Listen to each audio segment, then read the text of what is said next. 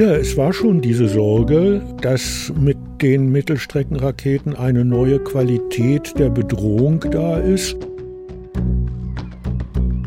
Wir wollen mit der Sowjetunion die Disparitäten, das heißt die sowjetische Überlegenheit im Mittelstreckenbereich über Abrüstungs-, über Rüstungskontrollverhandlungen beseitigen.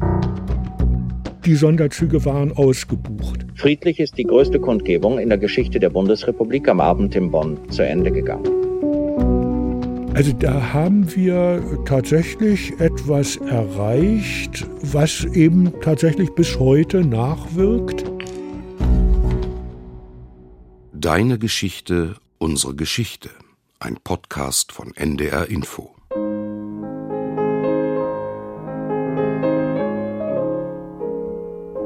Deine Geschichte erzählt dein Leben. Unsere Geschichte erzählt von unser aller Leben. Ich habe Zeitzeugen gefragt. Ich habe in den Tonarchiven recherchiert. Deine Geschichte. Unsere Geschichte.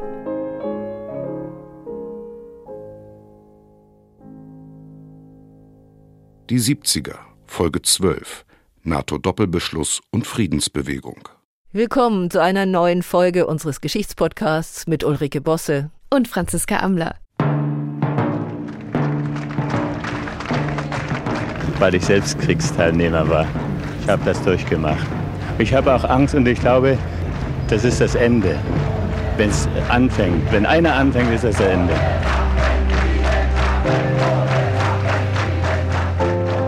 mich erinnert das schon äh, auch rückblickend sehr an etwas wie die heutige Situation, wo man eben auch die Befürchtung haben muss, da muss nur irgendwer sagen wir mal, einen technischen Fehler oder irgendein untergeordneter äh, Kommandeur, der da verrückt spielt, kann hier die absolute Katastrophe auslösen. Die Angst vor einem Atomwaffeneinsatz, von der der alte Demonstrant und von der unser Zeitzeuge Bernhard Fitzner heute spricht, lässt sich nicht wegdiskutieren. Heute ist es die Sorge, dass der Krieg in der Ukraine eskalieren könnte. Ende der 70er, Anfang der 80er Jahre ging es um eine mögliche Konfrontation zwischen den Supermächten UdSSR und USA auf europäischem und speziell natürlich auf deutschem Boden. Bernhard Fitzner war damals in der Friedensbewegung in Hannover aktiv. Unter anderem organisierte er als Student die Sonderzüge, die am 10. Oktober 1981 zu großen Friedensdemonstrationen zum Sitz der Bundesregierung nach Bonn fuhren. Friedensdemonstrationen mit vielen Teilnehmern hatte es in der Bundesrepublik in den 50er Jahren gegeben, als es um den Aufbau der Bundeswehr ging und mehr noch als über die atomare Bewaffnung der Bundeswehr diskutiert wurde. Die Studenten von 1968 demonstrierten dann gegen den Vietnamkrieg, gemischt mit einer allgemeinen Kritik an der Politik der US-Regierung. Auslöser für das erneute Engagement vieler Menschen für den Frieden ab Ende der 70er Jahre war der sogenannte Doppelbeschluss der NATO über die Aufstellung atomarer Mittelstreckenraketen in Europa. In vielen Ländern wurde dagegen demonstriert, aber am stärksten war die Friedensbewegung in der Bundesrepublik, wo sie zur größten Bürgerbewegung in der Geschichte des Landes wurde.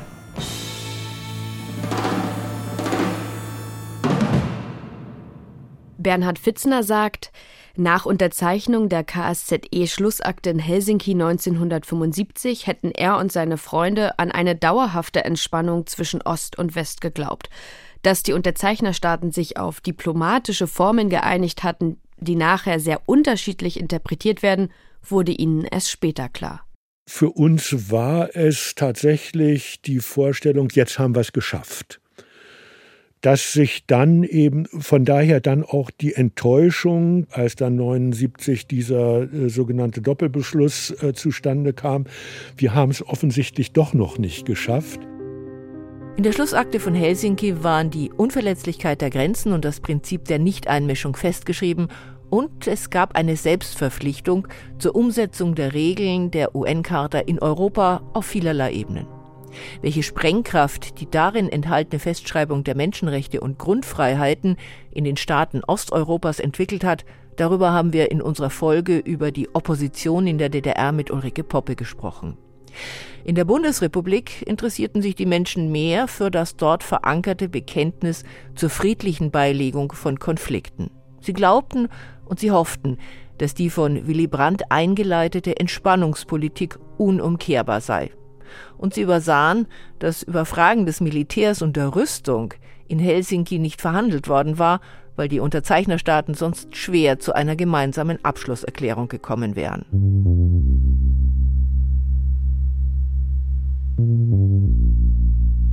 Die Hoffnung auf eine dauerhafte Entspannung im Kalten Krieg wurde auch durch Abrüstungsverhandlungen genährt. 1972 war mit SALT I ein erstes Abkommen zur Rüstungsbegrenzung zwischen den USA und der Sowjetunion abgeschlossen worden. Direkt danach begannen die Verhandlungen für SALT II. Auch dieses Abkommen wurde unterzeichnet, aufgrund einer erneuten Zuspitzung des Kalten Krieges dann aber vom US-Senat nicht mehr ratifiziert. Während die meisten Deutschen wahrnahmen, dass die Großmächte über Rüstungskontrolle verhandelten, beobachtete Bundeskanzler Helmut Schmidt und mit ihm auch die Militärexperten in Europa mit Sorge, dass es dabei primär um die Sicherheitsinteressen der Großmächte ging.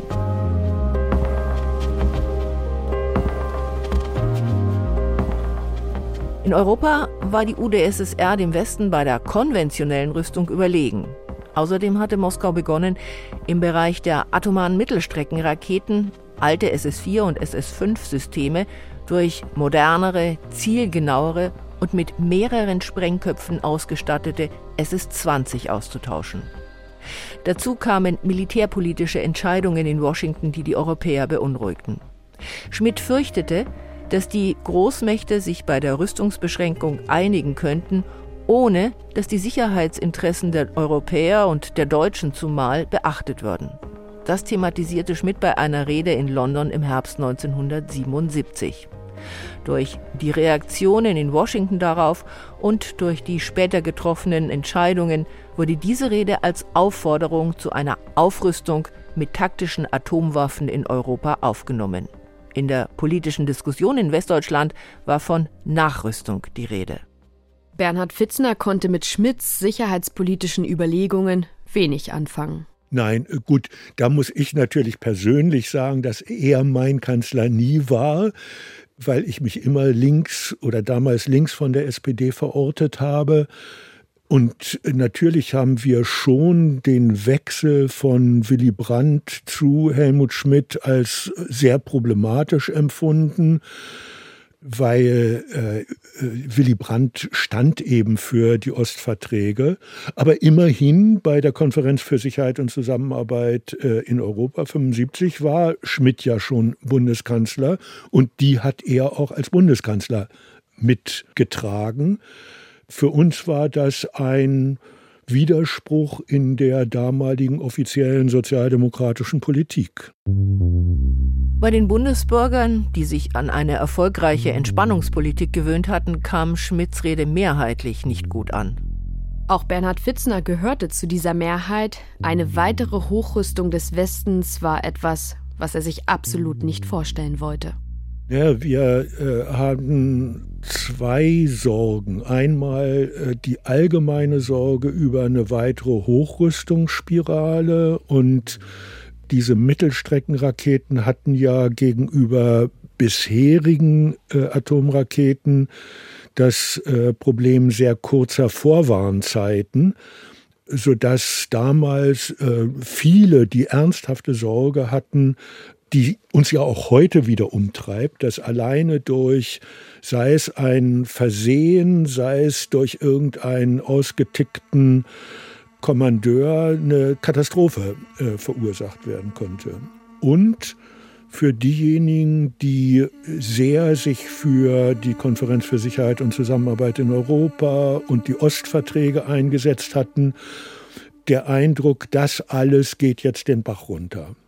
Und das wurde schon als eine ausgesprochen bedrohliche Situation empfunden. Und das wohl nicht nur in meinem engeren politischen Spektrum, sondern bei großen Teilen der Bevölkerung.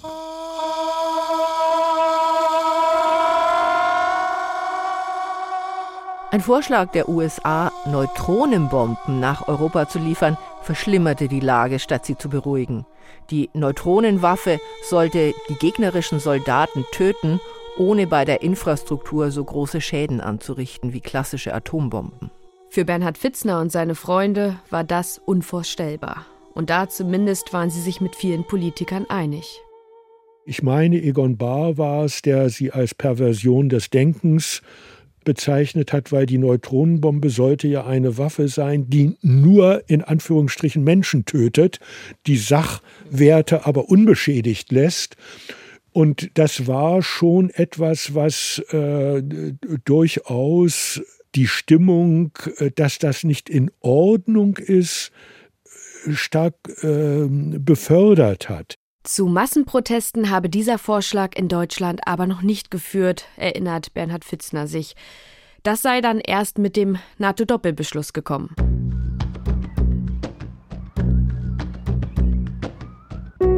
Zwischen 1977 und 1979 verschlechterte sich das Klima zwischen der UdSSR und den USA. Dort war mittlerweile der Demokrat Jimmy Carter zum Präsidenten gewählt worden. Carters Betonung der Menschenrechte in seiner Außenpolitik trug so wenig zu einer Entspannung des Verhältnisses bei wie sein Zugehen auf China. Das Engagement Moskaus in Afrika wurde wiederum von den USA als aggressiv wahrgenommen.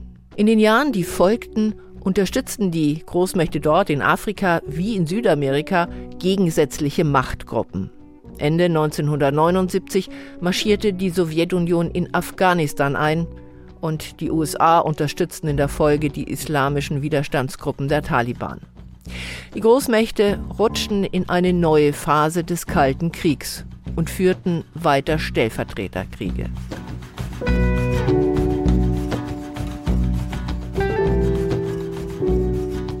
Die Verhandlungen in der NATO über das militärische Sicherheitskonzept in Europa entwickelten sich weiter.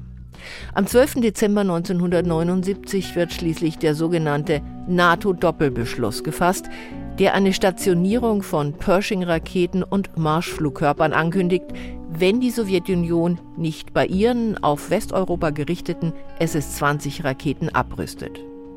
Es gehe darum, die Entspannungspolitik abzusichern, sagt Bundesverteidigungsminister Hans Apel dazu in einem NDR-Interview. Wir sagen, der Rüstungskontrollpolitik gebührt der Vorrang. Wir wollen mit der Sowjetunion die Disparitäten, das heißt die sowjetische Überlegenheit im Mittelstreckenbereich über Abrüstungs-, über Rüstungskontrollverhandlungen beseitigen. Wir wollen auch hier gleiche militärische Fähigkeiten haben. Aber wir sagen, wenn dies nicht gelingen sollte, und wir haben dafür mehrere Jahre Zeit, die neuen Waffen können frühestens 1983, 84 nach Europa kommen, dann müssen wir der Sowjetunion allerdings sagen, wir werden die Verteidigungsfähigkeit aufrechterhalten, weil dann diese Waffen auch kommen. Der Bundesverteidigungsminister spricht von Abrüstung.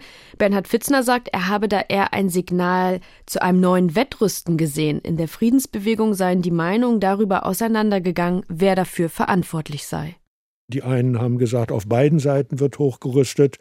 Andere, zu denen ich damals gehört habe, haben die Hauptverantwortung zumindest auf westlicher Seite gesehen. Das war eben eine dieser unterschiedlichen Positionen schon.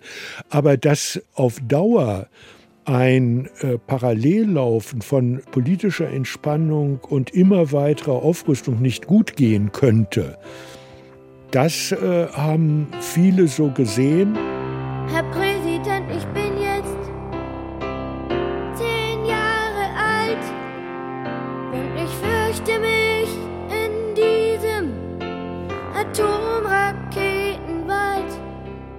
Eines bewirkt der NATO-Doppelbeschluss auf jeden Fall. Er weckt die Aufmerksamkeit auch derer, die sich bisher nicht mit dem Thema Rüstung und Abrüstung auseinandergesetzt haben. Bernhard Fitzner sagt, bis dahin sei die Friedensbewegung für die meisten Deutschen kein Thema gewesen. Noch zum Zeitpunkt des sogenannten NATO-Doppelbeschlusses 12.12.79 gab es keine euphorische Friedensstimmung. Diejenigen, die sich vorher schon engagierten, seien vielmehr oft als Kommunisten beschimpft worden. Wenn man, sagen wir mal, 79 einen Informationsstand in der Stadt machte zu Friedensthemen äh, oder Themen, die ja äh, oft gleich als links eingestuft wurden, da konnte einem schon dieser Spruch begegnen, geht doch nach drüben. Habt ihr alle Milliarden überall auf der Welt gefragt, ob sie da so wollen? Oder geht's da auch um Geld? Nach dem 12.12.79 habe sich die Stimmung dann aber gedreht. Relativ kurzfristig nach dem äh, Doppelbeschluss 1980 gab es dann das sogenannte Krefelder Forum, von dem der Krefelder Appell ausgegangen ist. Der Krefelder Appell rief die Bundesregierung auf, ihre Zustimmung zur Stationierung neuer atomarer Mittelstreckenwaffen in Europa zurückzuziehen. Formuliert worden war er auf eben dem Krefelder Forum. Initiatoren waren Menschen, die schon in den 50er Jahren in der Bewegung Kampf dem Atomtod aktiv waren, wie Martin Niemöller oder Helmut Ritter. Und Vertreter der neuen Friedensbewegung, wie die grünen Politiker Petra Kelly und Gerd Bastian. Der Krefelder Appell wurde am 16. November 1980 veröffentlicht. Bis zur Bundestagsentscheidung über die Nachrüstung im November 1983 haben ihn rund vier Millionen Menschen unterzeichnet.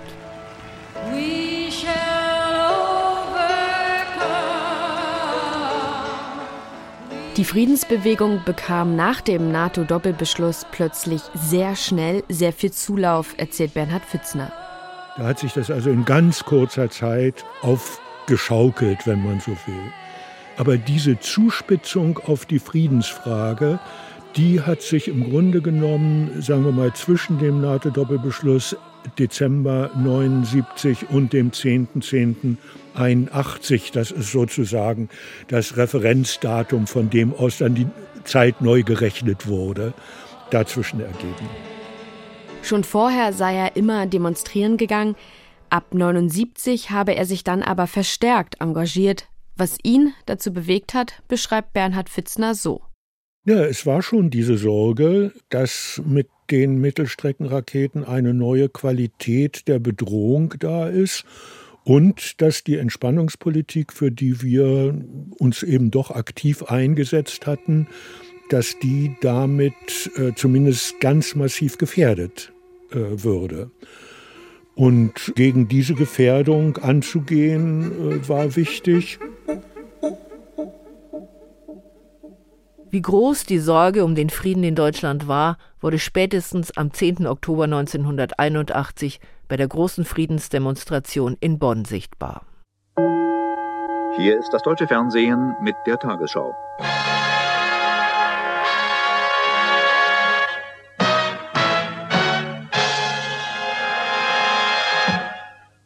Guten Abend, meine Damen und Herren.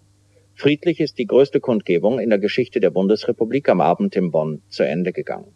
250 bis 300.000 Menschen hatten sich in der Bundeshauptstadt versammelt, um für Frieden und Abrüstung zu demonstrieren.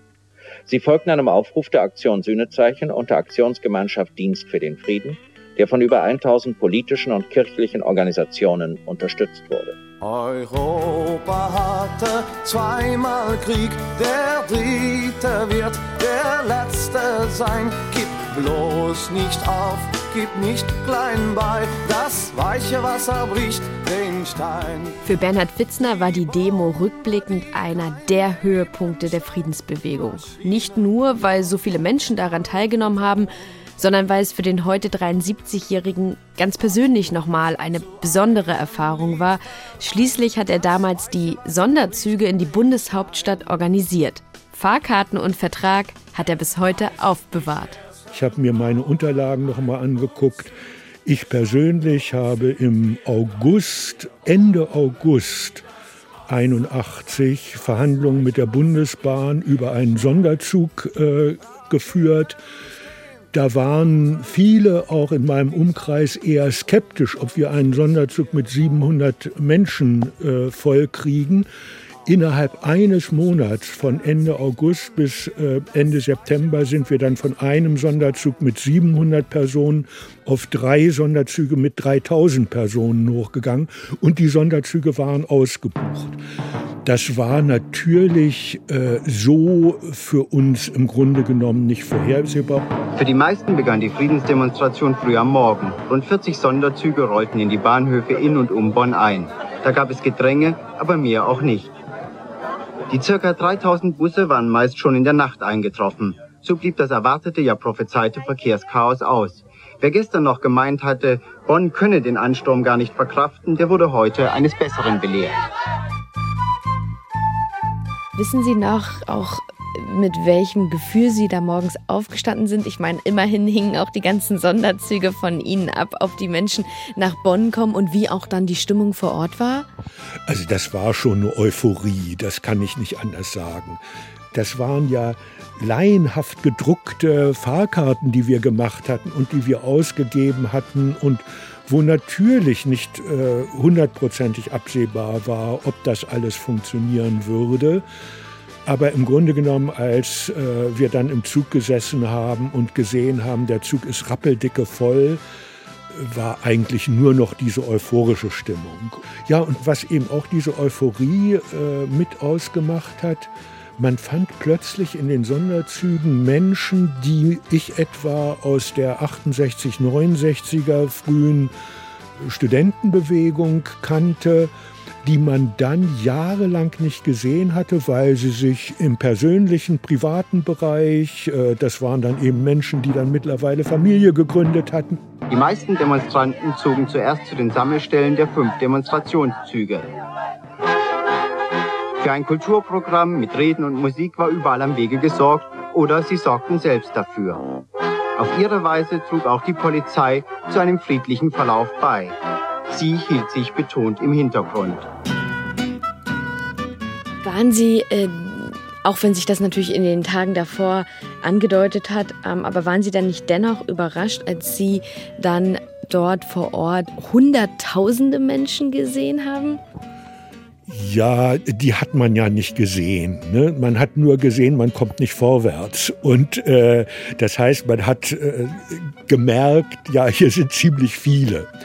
Und die Zahlen, äh, das überblickt ja keiner bei solch einer Demonstration. Das war dann eher die Sache, als man dann am Tag danach äh, zu Hause war der von den Teilnehmern am meisten geäußerte Wunsch heute, wir wollen wissen, was ist und was kommt. Die Sorge, dass es immer möglicher wird, einen Atomkrieg zu führen und dass dieser die Vernichtung Zentraleuropas bedeuten würde, war Hauptbestandteil fast aller Reden. In ihnen wurde immer wieder der Vorwurf zurückgewiesen, das Nein zur NATO-Nachrüstung müsse zugleich als Anti-Amerikanismus ausgelegt werden. Die Appelle zur Abrüstung richteten sich an Ost und West. Aber auch wenn man bei der Demonstration in Bonn gemeinsam auftrat, habe es in der Friedensbewegung durchaus unterschiedliche Meinungen gegeben, die auch mit gewisser Heftigkeit ausgetragen worden seien, sagt Bernhard Fitzner. Es gab in der Friedensbewegung sehr kontroverse Auffassungen, ob man sich nun äh, vorrangig gegen diese Stationierung hier bei uns äh, richten sollte oder ob man sich nicht genauso gegen die äh, SS-20 richten müsste, sagen wir mal aus dem eher christlichen Spektrum der Friedensbewegung, gab es doch sehr erhebliche Vorbehalte auch gegenüber den realsozialistischen äh, Ländern und damit auch Positionen gegen die dortige Aufrüstung, während in dem, sagen wir mal, eher linken Spektrum das äh, eher so gesehen wurde, dass die Aufrüstung jeweils vom Westen ausging. Jetzt müssen wir streiten, keiner weiß wie lang, ja für ein Leben ohne Zwang. Jetzt müssen wir streiten, keiner weiß wie lang, ja für ein Leben ohne Zwang. Die Bonner Friedensdemonstration war zugleich politisches Redemarathon, Verbrüderung vieler Teilnehmer, aber auch die Gemeinsamkeit verschiedener Ideen und Ideologien unter der Überschrift Frieden und sie war auch an Zahl und Friedfertigkeit eindrucksvoll ein großes Volksfest, aufgewertet durch die Teilnahme ausländischer Stars, der Friedensbewegung zum Teil seit Jahren verbunden. Oh yes, the whole world will live in peace. Ja, das ist eben nicht nur so ein einmaliges Aufbäumen, sondern äh, wir haben wirklich einen breiten Zulauf in der Bevölkerung und ich glaube, wir hatten gut zehn Stadtteilinitiativen, wir hatten die berufsbezogenen, wir hatten die Gewerkschafterinnen und Gewerkschafter für den Frieden, dann gab es die Künstler für den Frieden, die Sportler für den Frieden, die Kulturwissenschaftler und so weiter und so fort. Seit Stunden regnet es. Trotzdem kommen die Demonstranten ganz fröhlich zu den Abfahrtplätzen ihrer Busse oder hier zum Bonner Hauptbahnhof. Sie haben ein gutes Gefühl. Vielleicht haben Sie nicht einmal alle Reden gehört. Vielleicht haben Sie den Versammlungsplatz nicht einmal gesehen, weil so viele Menschen nach Bonn gekommen waren. Aber Sie hatten das Gefühl, einfach dabei gewesen zu sein.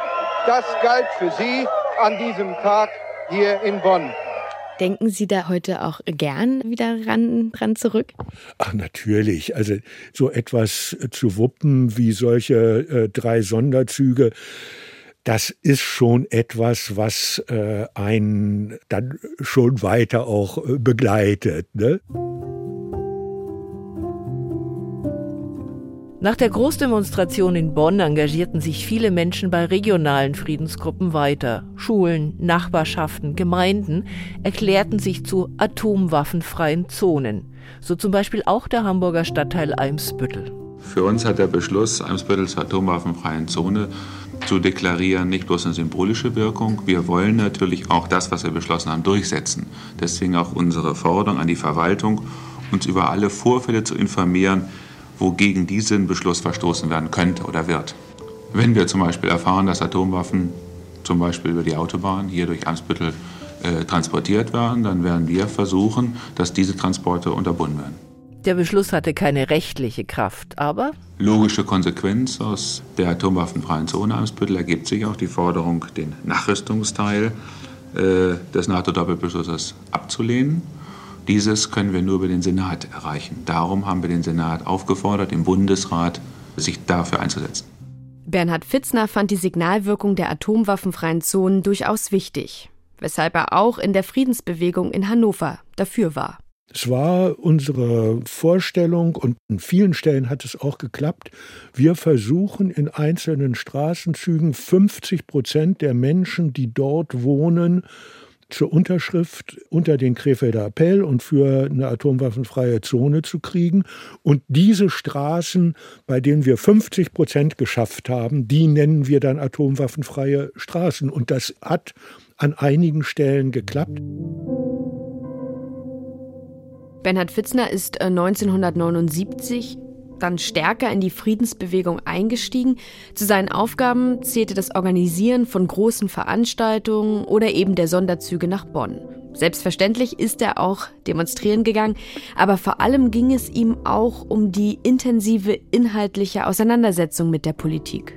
Also ich war etwas ich habe immer Schwierigkeiten mit diesem Ausdruck Experte, aber äh, bis zu einem gewissen Grad war ich der Experte der Friedensbewegung. Denn wer hatte schon die Zeit damals, gerade bei denjenigen, die eben von Haustür zu Haustür gegangen sind, die haben sich nicht das Weißbuch der Bundesregierung durchgelesen. Dafür war ich dann sozusagen zuständig, so etwas zu lesen oder die Schlussakte von Helsinki. Ich weiß nicht, ob Sie sich das jemals angetan haben. Äh, solche diplomatischen Dokumente sind nicht äh, nur erfrischend, wenn man sie liest, aber das war dann eben äh, meine zweite Aufgabe. Ne? Die beiden Aufgaben hatte ich hauptsächlich und die äh, Arbeit direkt an der Basis, das haben dann allerdings eben die Menschen aus den Initiativen gemacht. Ab 1982 war er dann hauptberuflich bei der Deutschen Friedensunion und dort für ganz Niedersachsen zuständig. Er ist vom Harz bis Ostfriesland in der Gegend herumgereist, um die Initiativen auf dem flachen Land, die natürlich noch viel mehr Informationsbedarf hatten, zu unterstützen. Es gab ja praktisch in jeder, auch in jeder Kleinstadt, äh, gab es eine Friedensinitiative. Und äh, dort wurden die Informationen geradezu aufgesogen. Natürlich gab es auch Publikationen, die äh, Einzelne aus diesen Initiativen dann äh, zur Verfügung hatten.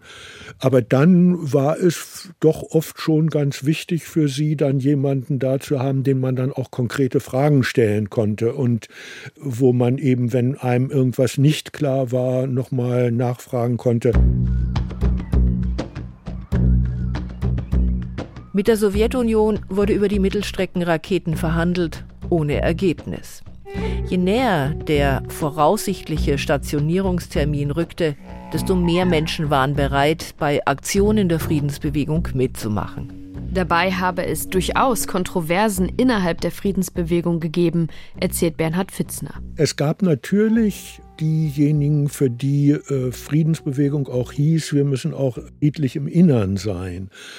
Das war aber keineswegs äh, allgemein so. Es gab auch die Gruppierungen, die sich, sagen wir mal, mehr äh, als Antimilitaristen äh, verstanden haben und zumindest Blockadeaktionen, da würde ich auch sagen, das ist auch durchaus friedfertig, um da jetzt nicht missverstanden zu werden, aber dann es eventuell für sinnvoll hielten, auch äh, bis zu einem gewissen Grad in eine Konfrontation mit der Polizei zu gehen. Konfrontativ war auf jeden Fall die politische Auseinandersetzung über den anstehenden Nachrüstungsbeschluss. Die Unionsparteien waren dafür, auch wenn sie Verständnis für christliche Friedensinitiativen äußerten. Auch die FDP trug ihn mit. Die im Januar 1980 gegründeten Grünen umgekehrt wurden zur parlamentarischen Plattform für die Friedensbewegung ebenso wie für die Anti-Atomkraft- und Umweltbewegung. In der SPD hatte Bundeskanzler Helmut Schmidt den NATO-Doppelbeschluss mit initiiert. Die Mehrheit der Partei Basis aber lehnte ihn ab. Im Herbst 1983, als der Stationierungsbeschluss anstand, hatten sich fast alle SPD-Landesverbände gegen die Stationierung von Mittelstreckenwaffen ausgesprochen. Am 22. Oktober 1983, also einen Monat vor der Abstimmung im Bundestag, sagte der damalige Vorsitzende der SPD-Landtagsfraktion in Schleswig-Holstein, Björn Engholm, bei einer Demonstration in Hamburg. Nicht alle Sozialdemokraten waren in den letzten Jahren die Ersten, die das Umdenken hin zu neuer Friedfertigkeit geleistet haben. Ich gehöre auch nicht zu denen, die an der Spitze dieser Bewegung gestanden haben. Dies soll hier nicht geleugnet werden. Aber ich meine, wie lange viele Sozialdemokraten auch gebraucht haben, um den Weg zu gehen, dass sie heute hier stehen können. Heute stehen Tausende von Sozialdemokraten unter uns. Und sie waren an diesem Tag Teil einer Gemeinschaft von mehr als einer Million Menschen, die überall in der Republik gegen die Raketenstationierung demonstrierten mit Kundgebungen, mit Friedensmärschen oder einer Menschenkette mit rund 200.000 Teilnehmern zwischen Neu-Ulm und Stuttgart. Einen Monat später wurde die Stationierung der Mittelstreckenraketen im Bundestag mit der Mehrheit der mittlerweile regierenden Koalition von Union und FDP verabschiedet. Während unseres Gesprächs habe ich gemerkt, wie leidenschaftlich Bernhard Fitzner heute noch über seine damalige Zeit in der Friedensbewegung spricht und er zieht rückblickend eine positive Bilanz. Die Friedensbewegung konnte zwar den Nachrüstungsbeschluss nicht verhindern, aber habe bei sehr, sehr vielen Menschen zu einem Umdenken geführt. Das ist durchaus ein großer Stolz weil ich denke, wir haben damals etwas bewirkt. Man muss sich ja klar machen, als der NATO-Doppelbeschluss gefasst wurde, es gab eine fast hundertprozentige Zustimmung, ähm, keine Gegenstimmen im Bundestag dagegen. Es waren dann ganz vereinzelte SPD-Abgeordnete, die sich allmählich davon äh, abgesetzt haben. Also da haben wir tatsächlich etwas erreicht, was eben tatsächlich bis heute nachwirkt. Wir haben uns da sicherlich an der einen oder anderen Stelle Illusionen gemacht, was die Wirksamkeit angeht, aber äh, alles in allem, ja, stolz. Es reißt die ein und sind wir schwach und sind wir klein. Wir wollen wie das Wasser sein, das weiche Wasser bricht den Stein. Worüber wir jetzt nicht gesprochen haben, ist die Friedensbewegung in der DDR, die dort ja unter ganz anderen Bedingungen aktiv war. Schwerter zu Flugscharen war ihr Motto und sie wurde Teil der Oppositionsbewegung in der DDR hin zur friedlichen Revolution. Aber das gehört dann zur Geschichte der 80er Jahre. Es war spannend und bewegend, die Geschichten der Zeitzeugen zu hören und ich habe viel gelernt. So in etwa hat das Katharina Kaufmann am Ende unserer letzten Staffel gesagt. Und dasselbe gilt für mich auch diesmal. Aber ich bin jetzt an einem Punkt angekommen, dass ich dazusetzen muss, ich erinnere mich gut. Denn zum Beispiel bei der großen Friedensdemonstration in Bonn 1981 war ich dabei. Wir haben es damals bis zum Bonner Hofgarten geschafft, nur ganz hinten, ganz weit weg von der Bühne, aber immerhin. An die Reden habe ich keine Erinnerung, aber an die Stimmung damals. Und die haben die Reporter der Tagesschau, die wir gehört haben, ganz gut eingefangen. Aber wenn ich das erzähle, rutsche ich ja jetzt selbst in die Rolle einer Zeitzeugin statt in die der Historikerin und das ist nicht Sinn dieses Podcasts.